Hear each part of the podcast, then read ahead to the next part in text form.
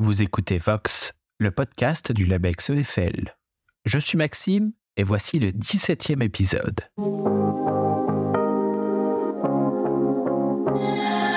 Bonjour à toutes et à tous et bienvenue dans le monde passionnant du langage et de la parole. Bienvenue dans Vox, le podcast qui vous parle de linguistique.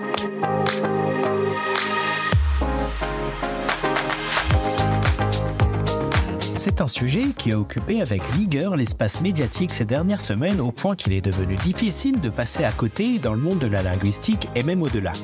Le français va très bien, merci. C'est le titre d'un ouvrage rédigé par un collectif de 19 linguistes, les linguistes atterrés, d'horizons divers en provenance de toute la francophonie. Ce livre se donne pour ambition de contrer le discours ambiant et quelque peu catastrophiste qui revient à annoncer le déclin, voire la disparition, de la langue française. Celle-ci serait prétendument vouée à disparaître dans sa forme la plus pure et parfaite, déformée et malmenée par des usages devenus trop divers. Que nenni répond notre collectif de linguistes qui défend avec vigueur l'idée d'une langue française qui se porte mieux que jamais, grâce notamment à ses locuteurs et à la richesse de leurs expressions. En somme, la réhabilitation du français comme langue vivante. Discutons de tout cela ensemble avec trois des membres du collectif des linguistes atterrés, membres du LABEX EFL. Mieux comprendre la jeunesse, les objectifs et l'ambition de ce projet singulier et rafraîchissant, c'est le programme de Vox, épisode 17. À sujet spécial, plateau spécial pour ce nouvel épisode de Vox, puisque je suis accompagné pour la première fois de trois invités, en la personne de Maria Candéa, professeure en linguistique française au laboratoire Clestia de l'Université Sorbonne Nouvelle, Heather Burnett, directrice de recherche au CNRS, membre du laboratoire de linguistique formelle d'Université Paris-Cité, et Anna Beillet, professeure de linguistique à Université Paris-Cité et également membre, membre du LLF et du CNRS. Vous êtes évidemment toutes les trois membre du LABEX EFL. Bonjour à toutes. Bonjour. Bonjour. Votre projet intitulé Le français va très bien, merci prend la forme d'un petit livre d'une soixantaine de pages qu'on peut trouver dans toutes les librairies euh, grand public. Il s'agit d'ailleurs plutôt d'un tract. Il est édité chez Tract Gallimard et c'est un best-seller 30 000 exemplaires vendus en un mois, premier des ventes dans la catégorie essai. Avant de nous plonger dans le contenu de l'ouvrage un peu plus tard, j'aimerais euh, rembobiner un petit peu avec vous et revenir euh, aux origines. Est-ce que vous pouvez nous expliquer en quelques mots l'origine de ce projet? Pourquoi décider avec certains collègues de se réunir pour rédiger ce tract? Alors nous sommes un collectif de 18 personnes au départ, linguistes et, sympathisants au sens de, de, personnes qui sont euh, devenues comédiens ou youtubeurs pour populariser euh, les savoirs linguistiques. Et euh, nous sommes tombés d'accord, surtout pendant le confinement où on pouvait voir les, vidéos et les podcasts des uns et des autres, que la science sur la langue, donc la linguistique qui s'occupe du français, avait des résultats qui n'étaient pas du tout connus du public. Donc on voulait mettre, faire connaître le, discours scientifique, objectif sur la langue, et dont les conclusions sont très différentes de ce qu'on entend d'habitude dans les médias. C'est pourquoi nous sommes atterrés. atterrés parce que parce qu'on entend enfin vraiment le discours qui dit que la langue est en danger et que euh, euh, on doit se mobiliser pour défendre la langue. On peut parler véritablement de matraquage. On entend ça partout, tout le temps. Et on avait l'impression, parmi les membres du collectif, qu'on ne faisait pas le poids à le dire individuellement, alors que évidemment tous les linguistes sont, d'accord là-dessus.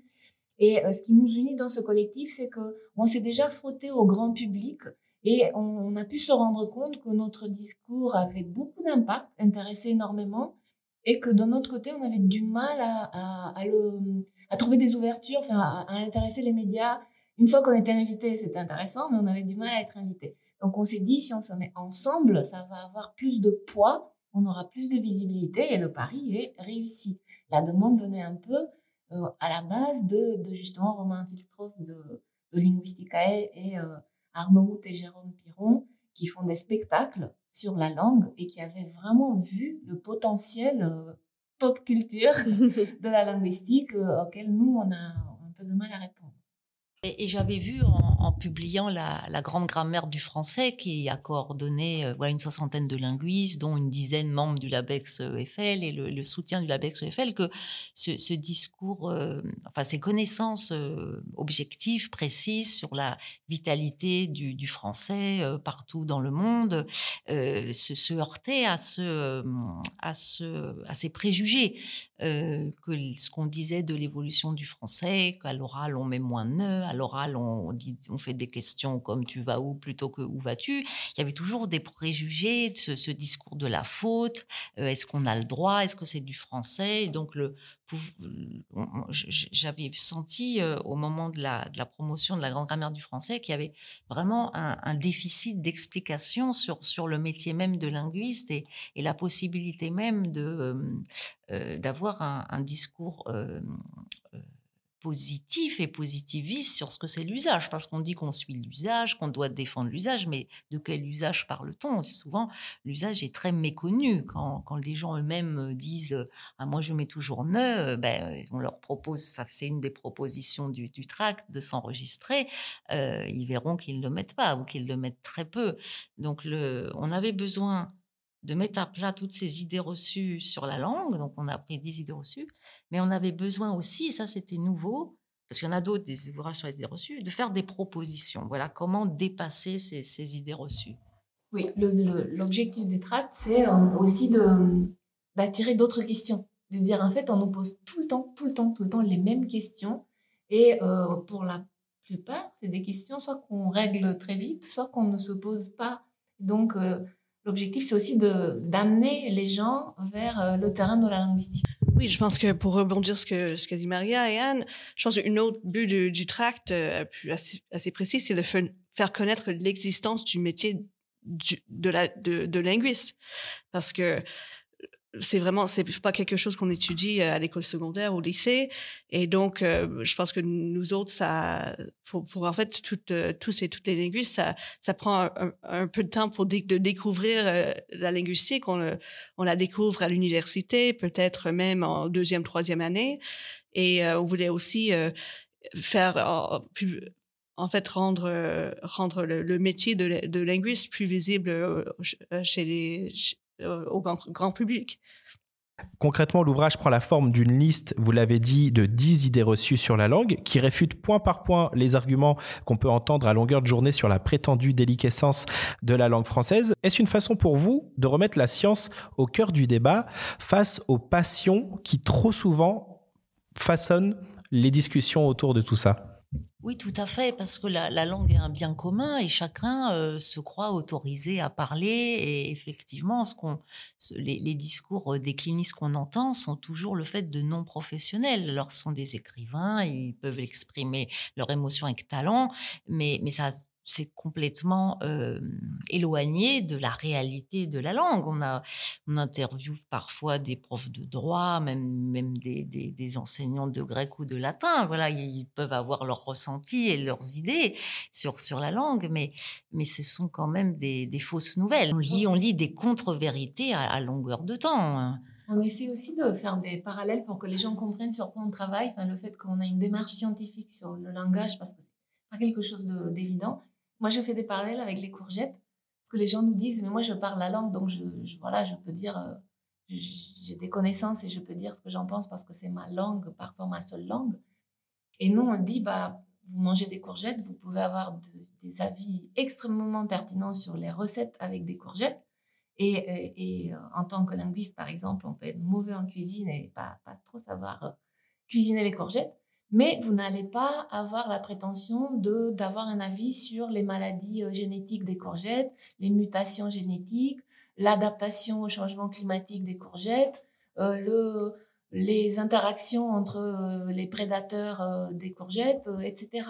Et, et, les linguistes se posent un petit peu sur ces créneaux-là. On regarde l'utilisation des tournures en syntaxe, la variété des prononciations, les mutations du sens des mots, euh, les contraintes, les contacts, les effets des contacts de langue avec des outils scientifiques et, euh, et, pas dans l'optique d'écrire des romans. Donc c'est exactement comme les biologistes qui regardent les mutations des courgettes, pas pour faire des recettes de soufflets. Beaucoup d'affirmations fortes et parfois surprenantes dans votre livre. J'aimerais euh, que vous nous en expliquiez certaines. Par exemple, vous affirmez que le français contemporain n'est pas, ou en tout cas plus, la langue de Molière. Pourquoi? Alors, langue de Molière, c'est une euh, périphrase qu'on emploie souvent, qu'on entend souvent. Et il faut rappeler, on le rappelle, que euh, à l'époque de Molière, et si on regarde les, pièces qu'écrit Molière, la langue était bien différente. Elle était prononcée différemment. Louis XIV disait le oui c'est moué, donc on roulait les R, on disait oui au lieu de wa. Euh, elle était écrite différemment. À l'époque, il n'y avait que 23 lettres, pas 26. Il y avait des caractères spéciaux pour les nasales, avec un tilde pour, sur le haut, comme comme en espagnol la, langue était, différente. On disait je vous vais voir plutôt que je vais vous voir. On n'avait que oui et non. On n'avait pas si, ici à Paris au XVIIIe siècle. On n'avait pas au revoir. On se quittait en disant bonjour. donc il y, avait vraiment beaucoup de, différences.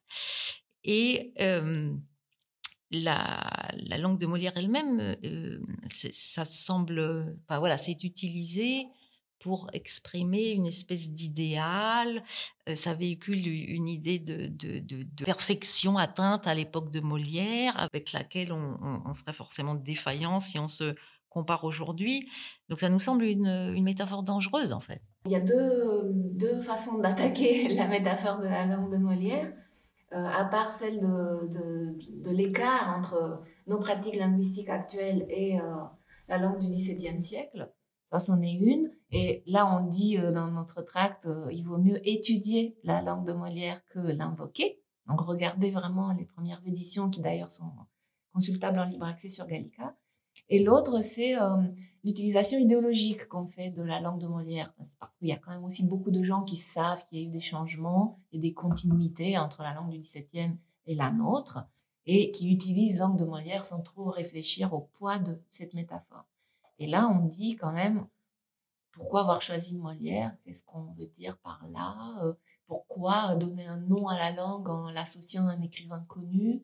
Est-ce que ça ne masque pas un peu presque l'illégitimité qu'on a Parce que si on se met tous à se comparer à Molière, bah, quelque part, euh, c'est pour dire qu'on est, qu'on est très petit, très bas. Or, euh, or, si on arrête d'utiliser sa langue, de la transmettre et de se sentir légitime, c'est là qu'on la met en danger. Donc, quelque part, on interroge le pourquoi du choix de cette métaphore qui existe pour toutes les autres langues. Hein, pour l'italien, pour l'anglais, on fait la même chose, pour l'allemand.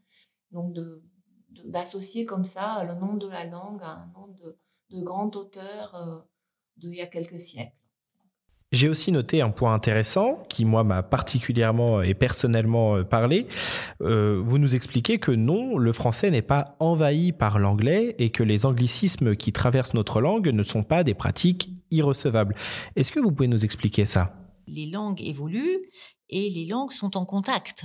Donc le français a toujours été en contact avec beaucoup d'autres langues, et euh, dont les langues régionales, euh, même si elles étaient euh, un peu invisibilisées ou combattues. Et donc le français et l'anglais sont des langues cousines qui ont cohabité pendant des siècles. Et à l'époque de Guillaume le Conquérant, le français a envahi l'anglais. Donc le, là où il y a eu invasion, et là c'était environ un tiers du vocabulaire français qui est passé en anglais au Moyen Âge. voilà, c'était plutôt dans l'autre sens. Et depuis, il y a eu différentes vagues qui correspondaient aussi à des modes, à des, situations politiques. À la Renaissance, il y a eu beaucoup de mots italiens qui sont entrés en français, les, italianismes. Et euh, depuis, disons, la, Seconde Guerre mondiale, euh, vu le poids des États-Unis, euh, on a beaucoup d'inventions, de mots techniques qui viennent de l'anglais et ils sont ou non, on reprend ou non le terme anglais, puisque voilà, on a un ordinateur, on a informatique, on n'a pas repris computer, contrairement à d'autres langues européennes. Peut-être qu'il faut rappeler qu'on emprunte pour s'enrichir, on n'emprunte pas, bon, voilà, et, que les mots euh, qui, voilà, les mots qui viennent en, français, par exemple standard, souvent venaient de l'ancien français, sont passés en anglais, donc c'est standard, standard, et puis voilà standard, et, comme spoiler, voilà, on en fait un verbe français du du, premier groupe, on le conjugue. Comme standard, on en fait un nom masculin, on en fait des dérivés, standardisés, standardisation. Donc euh, ça devient des mots français, ce ne sont pas des mots anglais. Euh, voilà, souvent ils existaient déjà en ancien français, voilà, et spoilé et standard. Et euh, ça a donné d'autres mots français comme les voilà dépouillés ou ou étendard. Et, ces mots qui viennent de l'anglais, qui sont naturalisés français, si on peut dire, apportent une nuance de sens. Voilà, spolier, c'est pas comme gâcher, euh, follower, c'est pas comme abonné, ça n'a pas les mêmes, ça a pas les mêmes emplois. Donc on emprunte. Voilà, on emprunte pour apporter des nuances de sens, parce que ça correspond à des, nouvelles réalités. après, il y a aussi la peur de l'anglais. Enfin, tu, tu as dit Anne, envahir on peut, c'est un point de vue sur le contact des langues. Une langue, est-ce qu'une langue envahit une autre langue ou est-ce qu'une langue se diffuse? Et là, il y a l'autre volet de la peur de l'anglais, c'est la peur que l'anglais remplace le français. Et là, c'est pas la peur des puristes, c'est plutôt la peur des, nationalistes, pour dire un peu vite, des gens qui aimeraient bien que le français soit langue dominante sur la planète, mais qui n'aiment pas que ce soit l'anglais qui ait pris cette place. Et on sent derrière, derrière, derrière certains discours sur la peur de l'anglais, la le regret que ce soit pas le français qui soit à la place de l'anglais. Et là, c'est un autre type d'argumentation qu'on a. Il est vrai que l'anglais a une position hyper centrale, on dit, en sociolinguistique sur la planète, et qu'effectivement, il y a certaines, euh, enfin, il joue un peu le rôle du latin euh, dans l'ancien temps, une langue de communication internationale, et, euh, et c'est l'anglais, c'est pas le français. Ça ne veut pas dire que toutes les autres langues sont mises en danger par l'utilisation internationale de cette langue. Moi, j'allais juste dire un, peu en lien avec ce que disait, Anne, c'est avant de se fâcher à cause d'un anglicisme, il faut vraiment porter, attention pour s'assurer qu'il s'agit effectivement d'un anglicisme. Donc, moi, je viens du Canada et vraiment, c'est un peu le Canada français, c'est comme un un passe-temps national de dire ah oui, les anglicismes, c'est horrible, etc. Celui-là, celui-là, celui-là. Mais en fait, très souvent, ce qu'on ce qu'on identifie comme un anglicisme n'est vraiment pas n'en est pas un. Donc, par exemple, l'exemple classique, c'est char, en fait, qui est un, mot euh, assez populaire pour dire euh, voiture. Et euh, là, c'est vraiment, c'est comme tout le monde sait, disons, tout le monde sait que c'est en fait un emprunt de l'anglais car et, voilà. Mais en fait, pas du tout. C'est char, c'était un mot de l'ancien français c'était venu en, au, Canada avec, avec, les colons français et voilà. Donc, euh, donc vraiment, il, y a tellement eu de contact entre le français et l'anglais que ça peut devenir très, très, très dur de, vraiment euh, identifier euh, avec, certitude ben, est-ce que, est que vraiment c'est un emprunt de l'anglais? Si oui, à quelle époque? est-ce que c'est plus intégré dans, très intégré dans la langue? dans le sens, est-ce que ça, a adopté les, les, les, propriétés phonologiques du français, les propriétés morphologiques, les propriétés... Est-ce que est-ce que la, forme ou la structure a les propriétés syntaxiques en français que, que ça a en anglais? Et, tout ça. Et donc ça, c'est une contribution des linguistes, en fait.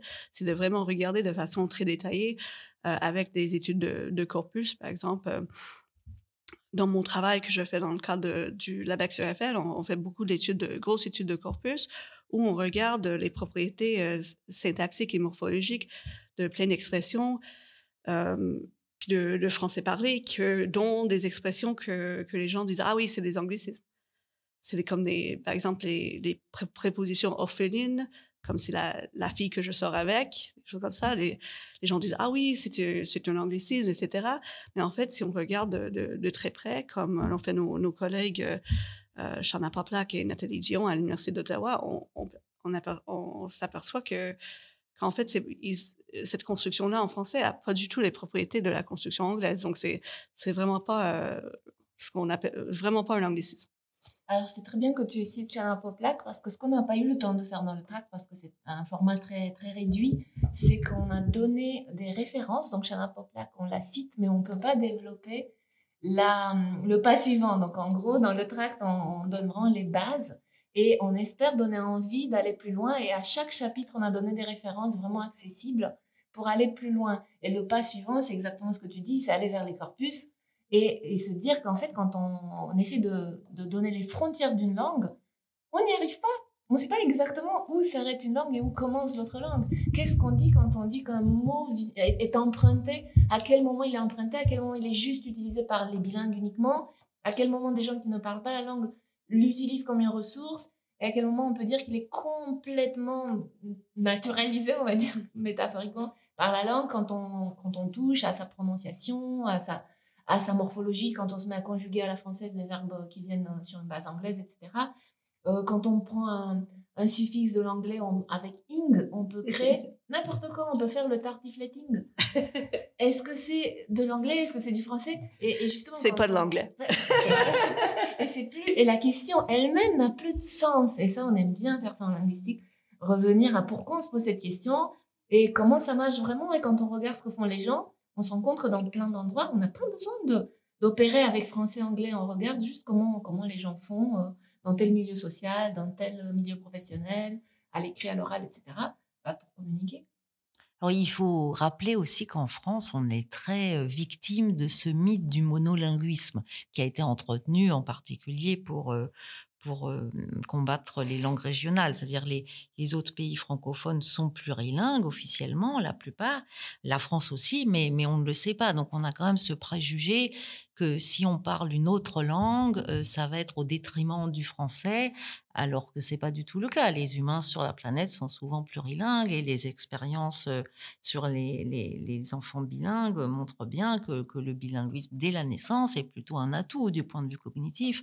Donc, donc on, pourrait très bien Enfin, voilà, si on pense que la, la culture dominante anglophone est problématique, on peut très bien la combattre en apprenant l'anglais plutôt qu'en essayant de, filtrer, ce qui est quand même euh, une, euh, quelque chose de, vain et de fallacieux, de, filtrer le mot, euh, la, langue française de, tous les mots qu'on croirait d'origine étrangère.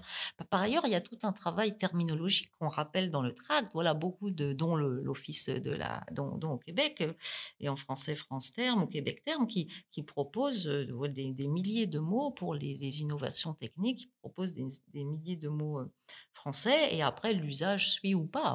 Dernier petit point de focus, euh, un point qui d'ailleurs ne manque pas euh, de faire euh, réagir, d'ouvrir un débat parfois vif. on l'a vu dans la vie médiatique de votre ouvrage. Selon vous, il faudrait réduire le nombre de dictées à l'école. Là encore, est-ce que vous pouvez nous expliquer la, la réflexion qui sous-tend cette affirmation? On confond souvent la dictée avec euh, un outil d'apprentissage. Alors, on peut faire plein de sortes de dictées à l'école, mais euh, la tradition de la dictée vient de très très loin, vient du 19e siècle en particulier. On l'a beaucoup utilisé en France pour euh, sanctionner les élèves et c'était devenu un objectif en soi et c'est ça en, fait qu'on reproche. On a l'impression que l'enseignement de la langue se réduit à l'orthographe, donc ça donne un poids exorbitant à l'orthographe et, et ça c'est un vrai problème. Et euh, le deuxième, c'est que on confond souvent la dictée avec euh, une technique d'enseignement, alors que c'est la plupart du temps une technique juste d'évaluation. Donc, on apprend après la dictée. Des fois, on fait, on peut commencer par des dictées, et, euh, mais l'apprentissage se fait après, quand on explique toutes les sources de, confusion et, et, d'erreurs, et non pas par la dictée. Donc, c'est pour ça que souvent, on agite dans les discours, en particulier en France, je ne sais pas si c'est pareil au Canada, on agite la dictée un peu comme un mantra, comme si c'était une façon d'améliorer l'enseignement du français pour répondre aux problèmes euh, de maîtrise de l'orthographe qu'on constate chez les élèves. Et là, c'est vraiment une double mystification. Déjà, on confond langue et orthographe, et ensuite, on confond dictée et enseignement de l'orthographe. Donc, ça fait vraiment beaucoup, beaucoup de réduction. C'est pas contre la dictée elle-même, c'est juste euh, le statut qu'on lui donne et la croyance magique euh, dans son efficacité, comme si en faisant des dictées, on apprenait quoi que ce soit. Oui, donc je, je sais pas au, Canada. Donc moi j'ai eu une éducation euh, bilingue et c'était très bizarre parce que j'ai fait donc en même temps des cours euh, quand j'étais euh, à l'école primaire. J'ai fait des cours en français et aussi en anglais. Et évidemment, je faisais des dictées tout le temps, hein, chaque chaque semaine dans, les cours des cours de français, mais jamais de ma vie dans les cours en anglais. Et c'est voilà donc je pense que dans, dans le monde anglophone, la dictée ça je ne veux pas dire que ça existe pas quelque part, mais moi j'ai j'ai jamais vu et et c'est pas comme si l'orthographe de l'anglais était beaucoup plus facile que l'orthographe euh, du français. C'est aussi une orthographe très très opaque. Je pense à cet exemple vraiment super de George Bernard Shaw qui est qui est qu'en anglais on peut écrire le mot fish euh, G H O T I donc G H pour faire le feu comme though euh, O comme dans women et euh, TI comme dans Caution ou quelque chose comme ça. Et donc c'est vraiment, euh, voilà, mais, mais la dictée, euh, bon, après, c'est peut-être que les anglophones écrivent mal, mais les francophones aussi. moi, j'ai pas l'impression, j'écris mal en français et en anglais, et j'ai la, la dictée m'a pas sauvée. et, tu es linguiste, qui aussi pour des raisons philosophiques, là, pour le coup de vraiment de philosophie de l'enseignement, quand on fait trop de dictées, qu'est-ce qu'on est en train de mettre dans la tête des enfants, de leur dire qu'ils ne font que mécaniquement écrire le texte de quelqu'un d'autre. c'est quoi intellectuellement comme exercice d'accepter de prendre vraiment dans, dans son cerveau et de les transmettre à, la main le texte conçu par quelqu'un d'autre? Qu'est-ce que ça donne comme, comme position, enfin moi, comme représentation de la langue Bien écrire, c'est c'est vraiment se transformer en machine. Une machine peut faire ça, la dictée automatique maintenant, elles font ça très bien, les machines. Donc, qu'est-ce qu'on transmet comme philosophie aussi de, plutôt que d'amener les gamins à l'école à, produire des textes et à les travailler ensuite avec eux et, développer leur vocabulaire, leur capacité à argumenter, la richesse aussi syntaxique, etc., de vraiment les mettre en position de recevoir comme ça la, voix du maître ou de la maîtresse et, d'écrire jusqu'en... C'est infernal comme exercice. Alors justement, une question qu'on peut poser, c'est la dictée au service de quelle orthographe? Parce qu'on a tout un chapitre sur l'orthographe pour bien expliquer que si le français va très bien, parce qu'il se parle, il s'écrit de plus en plus, euh, le, son orthographe va très mal.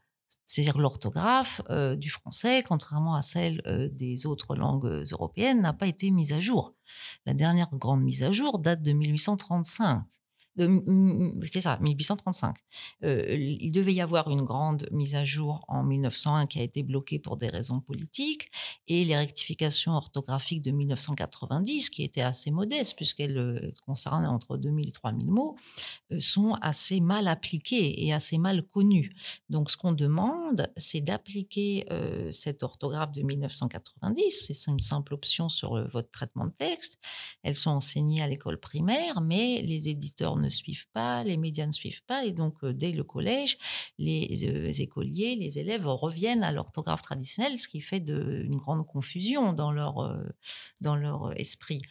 Et, le français avec cette orthographe archaïsante, puisque on a beaucoup de, de PH, de Y qui en fait sont des fausses étymologies. On, peut montrer de façon assez précise euh, que l'orthographe lexicale euh, charrie beaucoup d'erreurs de, d'erreurs en fait, comme nénuphar PH alors qu'il vient pas du tout du grec. Et donc une, partie de ces euh, de, ces erreurs orthographiques euh, étaient euh, rectifiées dans la réforme de 1990. Mais on voudrait aller plus loin, donc on relaie les propositions, les demandes euh, des professeurs du Québec, de Belgique, la Fédération internationale des professeurs de français pour, par exemple, euh, autoriser euh, l'invariabilité du participe passé avec avoir, parce que c'est un accord avec l'objet qui est complexe, il y a beaucoup de cas particuliers, euh, d'enseigner ça dans le primaire quand on maîtrise pas encore bien les catégories et les fonctions, on, y passe beaucoup de temps, alors que l'essentiel ce serait plutôt pour l'orthographe grammaticale, l'accord sujet-verbe, la différence entre participe passé et infinitif, ça semble tout à fait prioritaire. Cet accord avec l'objet avec avoir qu'on n'entend plus, donc ça devient un problème purement orthographique. c'est vraiment un archaïsme, c'est un italianisme quand, quand, Marot a formulé la règle au XVIe siècle, mais même en Italie, même l'Académie, l'Accademia della Crusca en Italie autorise l'invariabilité. Donc c'est, on, veut mettre sur le devant de, la scène, et, là ça devient un, débat politique, euh, ces, ces, propositions de réforme de l'orthographe qui sont vraiment de la rationalisation, de, rendre, rendre plus, intéressant et plus, plus motivant voilà l'apprentissage et, l'enseignement du français. Et, on est très en retard par rapport aux, autres langues européennes. Le néerlandais a réformé son orthographe dans l'entre-deux-guerres, le, le l'Allemagne a mis, à jour régulièrement, le Portugal aussi. Euh, là, c'est vraiment un, combat qu'on souhaite euh, remettre sur le devant de la scène. Là aussi, on a des problèmes symboliques, j'ai l'impression. C'est vraiment très difficile de faire entendre quoi que ce soit de rationnel sur l'orthographe, euh, précisément parce que ça fait trop longtemps qu'on l'a pas réformé. C'est un peu le, gros problème. Jusqu'au 19e siècle, en, gros, tous les 50 ans, il y avait une réforme Donc les gens étaient habitués quelque part, une fois dans ta vie, tu avais à un moment donné une décision politique qui changeait l'orthographe et ça se faisait en, douceur.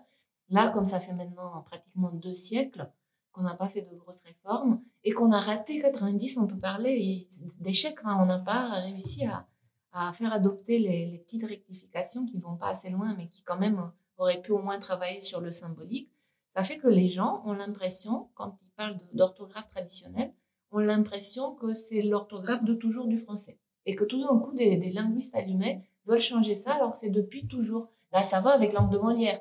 C'est pour ça qu'au moins, en montrant les textes de, de, des premières éditions de Molière, on peut au moins faire voir immédiatement, là ça prend deux secondes, que l'orthographe a changé plein de fois. Alors il y a, plein de choses qui n'ont pas changé, on comprend quand même encore Molière, mais, l'orthographe a énormément changé. Ça permet de euh, mettre en avant, enfin mettre vraiment les gens devant un, fait très facile à, à montrer à observer, que l'orthographe n'est pas la langue. Et ensuite, sur l'orthographe, c'est urgent maintenant. On parle beaucoup du fait que les enfants n'arrivent plus à maîtriser l'orthographe euh, pour plein de raisons, pour énormément de raisons, dont, une, c'est que l'orthographe française est trop difficilement enseignable. Ça prend trop de temps. Et, aussi euh, la résistance extraordinaire, vraiment violente des gens à toute réforme de l'orthographe parce qu'on a perdu tellement de temps que les gens ont perdu même la mémoire du fait qu'une orthographe, ça se réforme pour qu'elle soit efficace. Donc, on, on aura tellement de problèmes sur ce sujet. Je pense qu'il faut vraiment qu'on monte au créneau et qu'on fasse le travail de pédagogie qui, malheureusement, est plus lourd que ce qui, aurait dû être si, si on avait continué à faire des réformes tous les 50 ans, comme entre le 17e et le 19e. Voilà. Non, les jeunes ne massacrent pas le français. Non, les réseaux sociaux n'appauvrissent pas la langue. Non, ses règles et son orthographe ne sont pas gravées dans le marbre, dans le marbre pour l'éternité.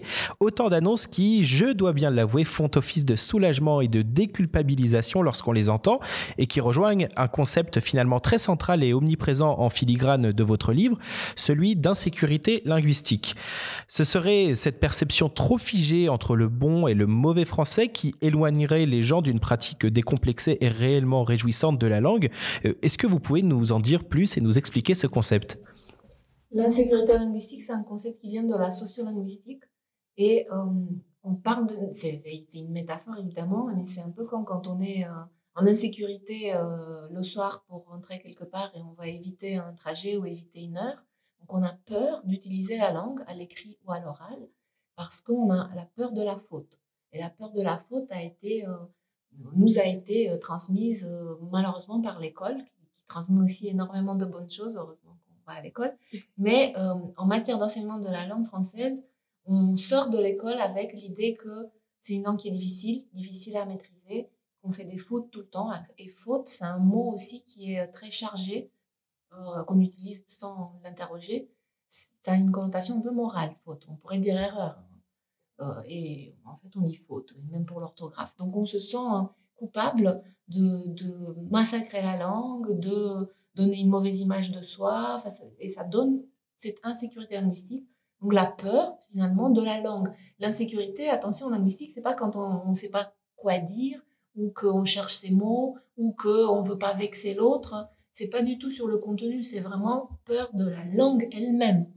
Pas une insécurité de situation, que tout le monde par ailleurs. Donc c'est euh, avoir peur de avoir peur de ne pas faire la bonne liaison, avoir peur de ne pas savoir euh, mettre le bon accord et, euh, ne pas savoir l'orthographe et ça rend les gens parfois mutiles. Donc des gens qui auront peur de prendre la parole selon certaines circonstances parce que non non non moi je parle trop mal, qui auront peur d'écrire parce que non non je fais trop de fautes. Donc c'est ça l'insécurité linguistique. Et on interroge cette cette notion, finalement, les gens vont avoir tendance à interagir uniquement avec euh, des personnes du même milieu pour régler le problème de, de l'insécurité, euh, la peur, la peur de l'image, mauvaise image qu'on donne de l'autre. Et c'est William Leibov qui a commencé à mettre euh, cette, rendre mesurable cette insécurité par des, expérimentations très amusantes qu'on enseigne toujours en, en licence sur l'anglais parce qu'il travaillait aux États-Unis, à New York. Et lui, il a essayé de mesurer l'insécurité d'une manière très astucieuse et simple qu'on peut encore reproduire, qui a déjà été reproduite. Il, euh, demande à des euh, employés de grands magasins où se trouve le rayon, n'importe lequel, qui se trouvait au quatrième étage pour que les gens répondent fourth floor avec deux R, un R en position devant une consonne et un R en position finale absolue parce que euh, là, il y a deux variantes de prononciation du R en anglais américain le R non prononcé et le R prononcé. Et le R non prononcé est considéré comme une variante moins prestigieuse. Et, donc, il s'est rendu compte que en reposant la question, en faisant semblant d'avoir mal compris la réponse, pardon, les gens devaient juste redire fourth floor. Et bien, euh, les, gens du magasin moyen, en fait, les gens qui ont plus à, à interagir euh, avec la classe moyenne, c'était aussi ceux qui modifiaient le plus leur prononciation en répétant. En gros, les gens du magasin le moins cher répétaient en augmentant un petit peu le taux de R, mais très très peu. Donc en gros, euh, très très, le R était très très peu prononcé. Ils ont juste pensé que le monsieur avait mal entendu, ils répétaient. Les gens du magasin le plus cher, pareil, ils répètent à l'identique.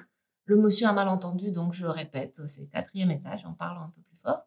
Et par contre, les gens du magasin du milieu, répéter en mettant plus de R parce qu'il se disait spontanément Oh mon Dieu, le monsieur a mal entendu, peut-être que c'est parce que j'ai mal prononcé.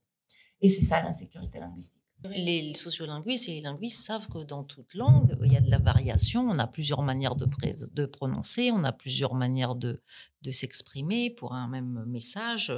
Ce qu'on des fois on appelle des niveaux de langue. Donc on a le choix des mots, on a le choix des constructions. Tu viens, est-ce que tu viens, viens-tu? Et, ils sont associés à un sens social différent et, tu viens est stigmatisé au lieu de d'être étudié en tant que tel, sa fréquence, son origine, est-ce que c'est effectivement équivalent à viens-tu, est-ce que c'est perçu de la même façon et on s'aperçoit que non en tant que, en tant que linguiste. Mais c'est cette variation qui, au lieu d'être prise pour une donnée, pour un fait de langue, est prise comme un défaut et qu'il faudrait voilà, avoir une seule langue et un seul usage de la langue. C'est un peu ça le préjugé puriste qui entretient l'insécurité. Et c'est ça, et comme linguiste, en fait, on peut, au lieu, on, peut investiguer de façon plus scientifique la, la, différente, les différentes façons que, que quelqu'un qui va utiliser une, question comme euh, tu viens versus viens-tu euh, peut être perçu par euh, son interlocuteur ou locutrice. Donc, je pense par exemple à la thèse de Gabriel Tiberge qui a été faite dans le cadre de l'opération Social Meaning du LABEX EFL. Et lui, il a vu que ben, surtout les questions d'immersion, on est les, les francophones sont les, les, francophones de France sont sont perçus comme beaucoup plus euh, riche, qui parle euh, beaucoup plus un bon français, bah, qui mais, mais, plus éduqué par contre, euh, beaucoup moins sociable que les francophones qui utilisent la question la question sans immersion. Viens-tu Et cette insécurité linguistique est particulièrement importante en dehors de la France pour les pays voilà comme le Québec qui pensent que non seulement que leur français est déficient, aussi parce qu'il n'est pas le français de Paris. Donc c'est une plus on, est loin de ce qui est supposé être le centre du bon français. C'était déjà le, cas chez Vaugelas, qui pour lui le bon usage, c'est l'usage de la cour à Paris. donc plus on s'éloigne de, Paris, et, plus cette insécurité augmente. On a une tradition en France non seulement de s'imaginer le pays comme monolingue, mais en plus de s'imaginer que le français devrait avoir une norme unique qui serait forgé à Paris et qui devrait s'imposer non seulement à toute la France, mais en plus à toute la francophonie. Donc, euh, c'est vrai qu'on parle de très loin. Là. Et, et, ce qui est un peu inquiétant, c'est que c'est non pas bon que les Français euh, pensent ça, c'est une chose, mais que, que les gens à, l'extérieur de la France, ailleurs en, en, francophonie, pensent, pensent pareillement. C'est ça, ça pour moi qui est encore plus inquiétant. Euh, donc moi, comme j'ai dit, je viens du Canada et, et je pense que le les positions officielles euh, des, de, des institutions éducationnelles au Canada euh, sont que, que ben voilà, le, français qu'on veut enseigner au Canada, c'est le, français de France. Et même pas le, vrai français de France, mais le français, disons, standard, français écrit. Donc c'est vraiment très, très, très, très rare, en fait.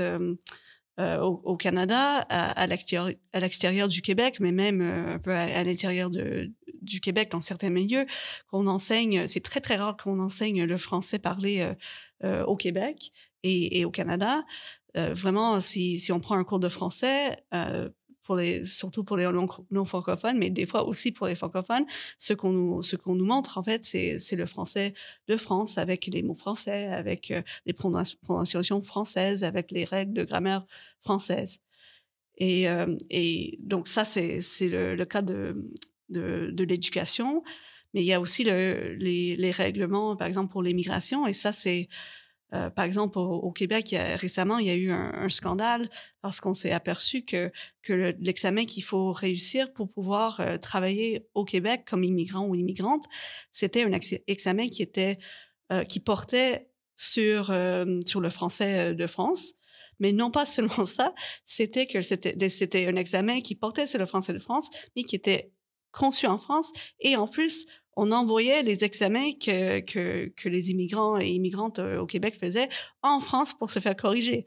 Comme si, tu sais, pour travailler au, Québec, les Québécois étaient, et Québécoises étaient pas assez, euh, assez bons en français pour euh, pouvoir décider qui pouvait parler dans, et travailler dans, dans la province. Pour terminer, j'aimerais qu'on revienne ensemble sur le parcours médiatique de votre ouvrage. Il a reçu une couverture euh, média importante, massive, et les ressources sont très favorables. Depuis sa sortie le 24 mai dernier, 30 000 exemplaires se sont écoulés, un véritable best-seller, je le disais tout à l'heure, et de nouveaux exemplaires sont en cours d'impression. Comment expliquez-vous ce succès? Y voyez-vous la marque d'un vif intérêt du public pour ces questions qui nous concernent tous finalement? Peut-être qu'on a su euh, trouver le bon format cette fois-ci et au bon moment. Et effectivement, le public est très intéressé par des questions sur la langue et n'entend que, comme on le disait au début, un discours omniprésent et très prévisible sur le déclin supposé de la langue, sur le fait de menacer la langue. Les gens finissent par s'auto-persuader qu'on peut mettre en danger une langue en la parlant, ce qui est une absurdité totale quand on y réfléchit. Les langues qui disparaissent sont des langues qui ne sont plus transmises, qui ne sont plus parlées dans les familles. Ce n'est que comme ça qu'une langue disparaît. Donc on ne peut pas mettre en danger une langue en l'utilisant. C'est tout le contraire. Donc peut-être qu'on a trouvé, euh, et grâce au soutien de, des éditions Gallimard, qui ont accepté euh, ce texte dans leur collection de tracts, qui est bien, très bien diffusé, on a probablement trouvé euh, une façon de, toucher ce public qui est curieux de la langue, du fonctionnement de la langue, et qui n'a pas habituellement l'occasion d'entendre un discours informé sur le fonctionnement de la langue, et qui est sincèrement inquiet. Et nous, on répond à ces inquiétudes avec un discours joyeux, un discours d'observation. On, on voudrait partager une partie des outils d'un linguiste avec le grand public. Comment on fait pour observer une langue?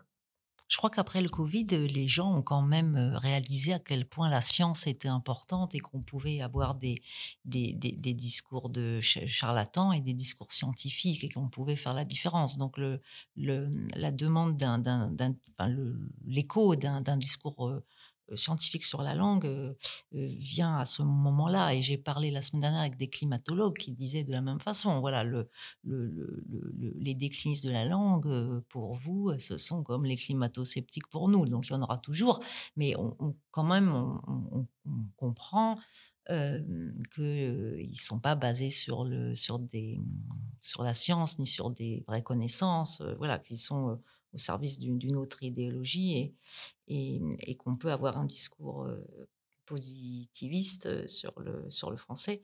Et, je pense qu'on vient aussi à un, à un, bon moment où le, tout le monde est, se rend bien compte du décalage entre le discours de la faute et les pratiques réelles, les pratiques quotidiennes, pas seulement à l'oral, mais sur les réseaux sociaux. Tout le monde envoie des SMS et reçoit des, messages où il n'y a pas nœud, où, où, on dit tu, tu, vas, tu viens et comment ça va? Voilà, comment ça va, on n'inverse pas le sujet. Donc, à force, on voit bien que le discours sur la faute est de plus en plus éloignés des pratiques quotidiennes. Donc, les gens ont envie de se réapproprier leur langue et on a donc le ton de l'ouvrage est positif et, et, et l'objectif est démocratique, permettre à chacun de se, se réapproprier prier sa langue. Et, on est vraiment contente aussi parce que, le, outre le, la vente du, livre papier, on a un site qui s'appelle tract-linguiste.org où, euh, qui est un appel à nous rejoindre. Et, on a beaucoup de, signataires supplémentaires. Enfin voilà, on est parti de 18, mais, mais maintenant on est, je sais plus, plus de 1000. Hein, je sais, c'est vraiment une démarche très grand public, c'est-à-dire qu'on peut juste gratuitement juste soutenir nos propositions, parce qu'on fait beaucoup de propositions évidemment, sur le site, on ne pouvait pas mettre tout l'argumentaire parce que c'est un livre qui se vend. Mais on a mis les, les idées reçues et nos propositions. Et on peut juste signer pour que son nom s'affiche immédiatement, automatiquement, comme soutien de nos propositions et donner plus de poids. Mais on peut aussi adhérer à notre association, parce qu'on a créé une association loi 1901 de droit français, donc une association pour promouvoir les recherches en sciences du langage. Qui, s'appelle Trac Linguiste aussi. Qui s'appelle Trac de Linguiste. Et, euh, et, qui est à but non lucratif, évidemment. Et euh, on peut devenir membre et on espère que beaucoup de collègues, il y a déjà pas mal d'étudiantes et étudiants et de collègues, on espère qu'on sera plus nombreux que ça, euh, vont adhérer, devenir membres et réfléchir ensemble à comment être plus présent dans les médias, dans les débats, comment peser davantage dans les médias, comment partager plus les connaissances que produisent les recherches en sciences du langage. Ce qui nous réjouit aussi, c'est le soutien des professeurs de français. Parce qu'avec nos propositions d'introduire de l'histoire de la langue, d'introduire de la grammaire de l'oral, enfin, voilà, on se disait, mais on va surcharger les enseignants qui déjà ont fort à faire avec les programmes qui sont lourds. Mais euh, les, professeurs sont, sont, vraiment très contents et, euh, et disent qu'on va dans le bon sens et, nous soutiennent et nous envoient des, affiches assez ludiques qu'ils ont fait à partir du tract et, et voilà, donc c'est aussi un appel à tous les enseignants. Le français va très bien, merci par les linguistes atterrés chez Gallimard pour le prix de 3,90€ disponible un peu partout en France. Un ouvrage qui, je dois dire, se lit avec euh, un plaisir rare et qui ouvre de nouvelles perspectives sur la façon dont nous percevons notre propre langue et surtout qui déculpabilise celles et ceux qui ne seraient pas en paix avec toutes ces problématiques. Je ne peux que vous conseiller de le mettre entre toutes les mains. Merci beaucoup à toutes les trois d'avoir répondu aux questions de Vox et je vous dis à très vite.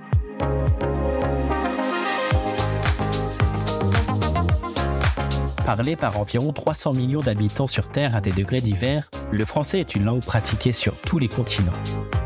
De fait, cette langue est nécessairement protéiforme, changeante et en constante évolution. Une réalité qui amène à prendre conscience qu'il est vain de vouloir enfermer cette langue vivante dans des pratiques figées et sclérosantes qui voudraient dicter ce qui relève du bon, du recevable, tout en écartant les pratiques dites fautives qui sont en réalité les marques de sa vigueur.